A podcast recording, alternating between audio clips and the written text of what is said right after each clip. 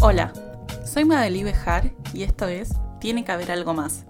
Todos los viernes traemos las mejores ideas que cada invitado compartió en su entrevista en 10 minutos. El invitado de hoy es Matías Burstein, ingeniero industrial de la Universidad de Buenos Aires y él es cofundador de Calm. En Calm están despertando una industria dormida. Ellos quieren revolucionar la industria del sueño y mejorar la experiencia de comprar colchones. Hablamos de qué cosas hizo antes de este proyecto, cómo surge la idea de Calm y la transición desde su idea a la renuncia, además de los primeros pasos para analizar y validar la idea. La entrevista completa está en el episodio número 31. Desarrollamos con un compañero de la FACU y un amigo envases biodegradables para reducir el desperdicio de alimentos de los restaurantes.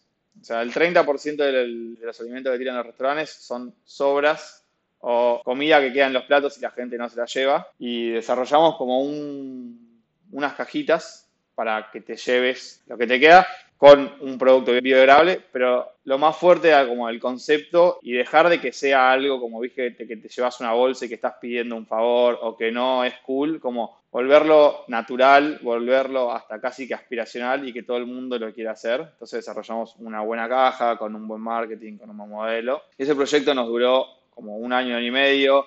Hicimos un MVP, hicimos mil cajas, salimos a venderlas, las pusimos en dos, tres locales, le preguntamos a la gente cómo le iba, salimos a buscar partners, incluso salimos a ver si el gobierno de la ciudad nos lo financiaba. A los dos años vimos que el gobierno sacó nuestras cajitas y no replicó nuestra idea, lo cual fue muy frustrante y muy duro esa situación. Horrible. Horrible. Un día lo veo a, un alto funcionario presentando como un, proyecto tipo de innovación y eran nuestras cajitas.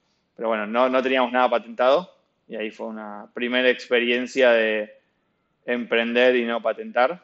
Yo siempre fui como de los que dicen tipo, hace, hace, hace, mandate y... Y vamos viendo. Sí, y nadie te va a copiar la idea y bla, bla. No suele pasar, pero a veces pasa y hay que estar como precavidos en ese sentido. Pero nada, estuvo buenísimo. Lo que más nos gustó de eso fue como ver que realmente el producto y, el modelo se podía llevar a cabo, ¿no? Y, fue una super validación. Gente escribiéndonos, che, Mati, muy bueno lo que hicieron, como proveedores que habíamos ido a buscar, o la gente de los primeros restaurantes que habíamos testeado, tipo, che, qué bueno que lo hicieron, y, y nosotros, mm, no, no somos nosotros. Buenísimo, gracias por habernos bancado antes, pero no. Gracias por la felicitación de este éxito ahí tuvimos varios pasos de, emprendimientos hasta llegar a Calm. Ok, bien. Me gusta esto porque, o sea, todo esto por lo general no, se ve, ¿no? Como que no está público estas cosas. Entonces, ¿qué se hubiese dicho, no? Como, ah, él trabaja en despegar, lo pensó, no sé qué, entonces hizo Calm. Y no, ¿no? Y acá vemos como, como el ADN emprendedor y... No está en LinkedIn esto, ¿no? No, no, no está. El ADN emprendedor, ¿no? Hasta que engancha cuál es el modelo correcto para, en el momento correcto. ¿Cómo surge la idea de Calm? Buena pregunta. Muy loco fue, porque, bueno, en ese momento yo estaba laburando en línea, que era un marketplace, y como cabeza comercial, yo tenía que saber qué es lo que se vendía en cada e-commerce de Argentina, cuál era el mejor e-commerce, cuál era el mejor proveedor de cada uno de los productos que había. Y desde ese lugar me volví como un referente, si querés, para mis amigos de, che, me tengo que comprar tal cosa, ¿dónde la busco? Esto nos remonto al año 2018 más o menos. No fue tanto tiempo, pero el e-commerce pegó un boom los últimos años y antes no había tantos sitios, no era tan fácil comprar en todos lados. Había una diferencia grande entre no sé, lo que vendían en el off hasta lo que venía en el on, o sea, una diferencia de catalogación. Bueno, me vuelvo referente para mis amigos en ese sentido y un día uno que estaba mudando me dice, che, Mati, ¿dónde me compro un colchón online? No quiero ir a una tienda, no quiero como perder tanto tiempo. Sinceramente, como no supe qué recomendarle, ¿no? No le pude dar mi palabra de decir, anda a tal lugar y yo no sentir que podía perder ese lugar de referente para mis amigos de dónde ir a comprar las cosas online. Y ahí dije, la verdad, no tengo ni idea, déjame que busco y te digo. En esa búsqueda me crucé con esta experiencia de compra no tan linda, tan buena con los puntos que hablamos antes. Y ahí dije, che, ¿qué se estará haciendo afuera? ¿No? Hice algo tan simple como poner Buy Mattresses Online USA. Y ahí vi ya todo el boom de los colchones en caja que venía funcionando afuera. O sea, vi que empresas como Casper, que hoy es como nuestra referente, y, y fue como la que inició este boom en los Estados Unidos, ya tenía cinco años de vida y con mi experiencia de las cajitas, yo saqué una regla como muy simple, que era en Argentina todo llega entre 4 y 5 años después que Estados Unidos y que Europa, ¿no? Porque mis cajitas había algo similar en Londres, que estaba también incipiente, y 4 o 5 años después pasó lo del gobierno. Y yo lo había querido hacer dos años antes. Y me parece que fue un tema de timing y de, a nivel como sociedad y estar preparados para hacerlo. Y en ese momento sentí la confianza de decir, che, esto de los colchones es ahora, ¿no? pasaron cuatro o cinco años de lo Casper, hay que desarrollarlo acá y el desafío fue como adaptarlo en Argentina, no, no copiar y traer, porque eso ya lo hacían y lo puede hacer cualquier marca de las que estaban, sino como adaptarlo al mercado.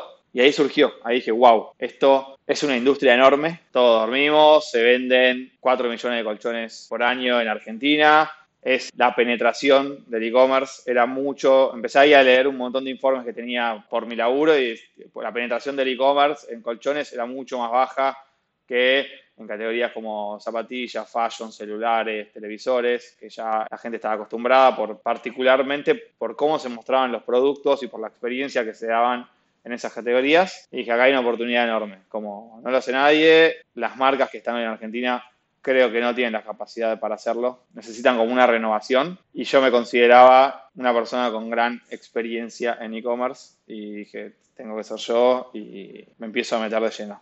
¿Cómo hiciste la transición entre aparece la idea, estás trabajando en relación de dependencia hasta que finalmente renuncias? Fue un tiempo largo, no fue muy, muy... ¿Cuánto? Y habrá sido un año, un año y medio más o menos desde que aparece esa idea, lo primero que hice fue escribirle por LinkedIn a 15 founders de este tipo de compañías en todo el mundo para ver si alguien lo quería traer a Argentina.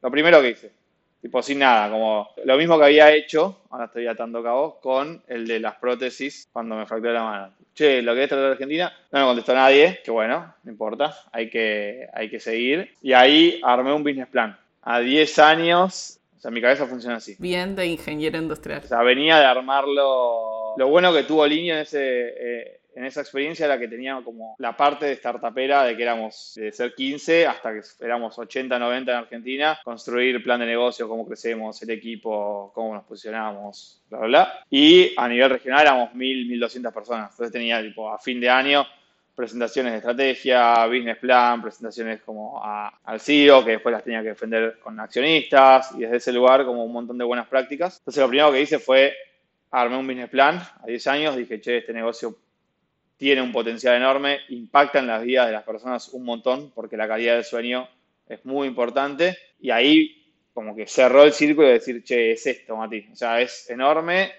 sos vos, impacta en la vida de las personas, avanza armé el business plan y ahí estuve buscando por un tiempito ver qué marca fuera quería venir para acá. No logré eso. En ese momento me estaba tratando de buscar un co-founder, ¿no? No encontraba en mi círculo cercano y lo venía avanzando capaz con un amigo de toda la vida, pero él tenía su otro proyecto y no se podía meter en esto, no confiaba tanto en la idea como lo hacía yo y ahí terminaba avanzando yo solo. Algún otro compañero del laburo que nos quedamos los martes y los jueves después de el trabajo en la oficina hasta las 10 de la noche y la avanzamos acá. Nos duró dos, tres semanas y tampoco tenía como esa confianza en el proyecto o tampoco era el momento para él. Nada, momentos donde avanzaba un poquito más, momentos donde avanzaba un poquito menos, hasta que en ese momento cambio de trabajo de línea, paso a trabajar a Vitex, el unicornio brasilero, como asesor de e-commerce para las grandes marcas, Sencosud y cómo hacer para que crezcan ellos es el canal. Y ahí, en ese interín, sigo también tratando de avanzar con, en este momento, no era Calm, pero no importa. ¿Cómo se llamaba? ¿Cómo se llamaba? Tuvo varios nombres. Se llamó Hipno en un momento, que era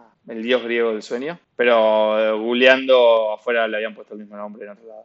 Como Nike, que es, o sea, Nike es la diosa griega de la victoria. Me leí el, el, libro. Shoe es espectacular. Fantástico. Lo leí las últimas vacaciones. Varias cosas de las que dice, bueno, no suceden hoy acá en Cal. Hasta que me mandé y tomé la decisión fue un momento bastante particular. Mientras yo estaba en Vitex, mi hermano pasa por un momento de salud bastante complicado, una situación familiar bastante como jodida en ese sentido. Meses estar full abocado a eso y en el momento que tiene el alta y está todo bien, digo, ya fue, tiene que haber algo más y renuncio al día siguiente. Y digo, voy por todo con calma, como avanzando así en paralelo no puedo, ya lo tenía hace un año y medio, nadie lo hacía, dije, es el momento y nada, patí el tablero de lleno, como de pasar de tener, no sé, un equipo de 10 personas en línea tener el rol que tenía en Vitex, próximo unicornio, que se veía que iba a hacerlo, como estaba una, una muy buena oportunidad, dije, no es lo que yo quiero, la vida es una sola, hay que vivirla y vamos para adelante. ¿Qué pasó en tu cabeza en esas 24 horas, desde el alta hasta la renuncia? Nada, era una locura de emociones, una de la otra. Eso fue, habrá sido los dos mejores días de mi vida. Así que al, al otro día, ¿qué hago, no? Pero... Claro, pero ¿qué ficha te cayó ahí? O sea, ¿qué, qué viste, qué te pasó ahí que dijiste, chau, renuncio?